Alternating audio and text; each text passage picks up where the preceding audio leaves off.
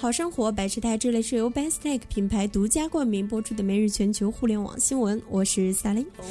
最近几个月，虚拟现实的战争格局越发清晰。继 Oculus、HTC Vive 和索尼等之后，微软也即将加入战局。据称，它计划在2016年发售其第一款虚拟现实设备。而微软并不是孤身奋战。据彭博社消息，Oculus 宣布将与微软在虚拟现实业务方面建立合作。六月十二日，Oculus 召开记者发布会，发布有关虚拟现实头戴设备的几个重要环节，同时表示预计在二零一六年三月之前开始出售设备。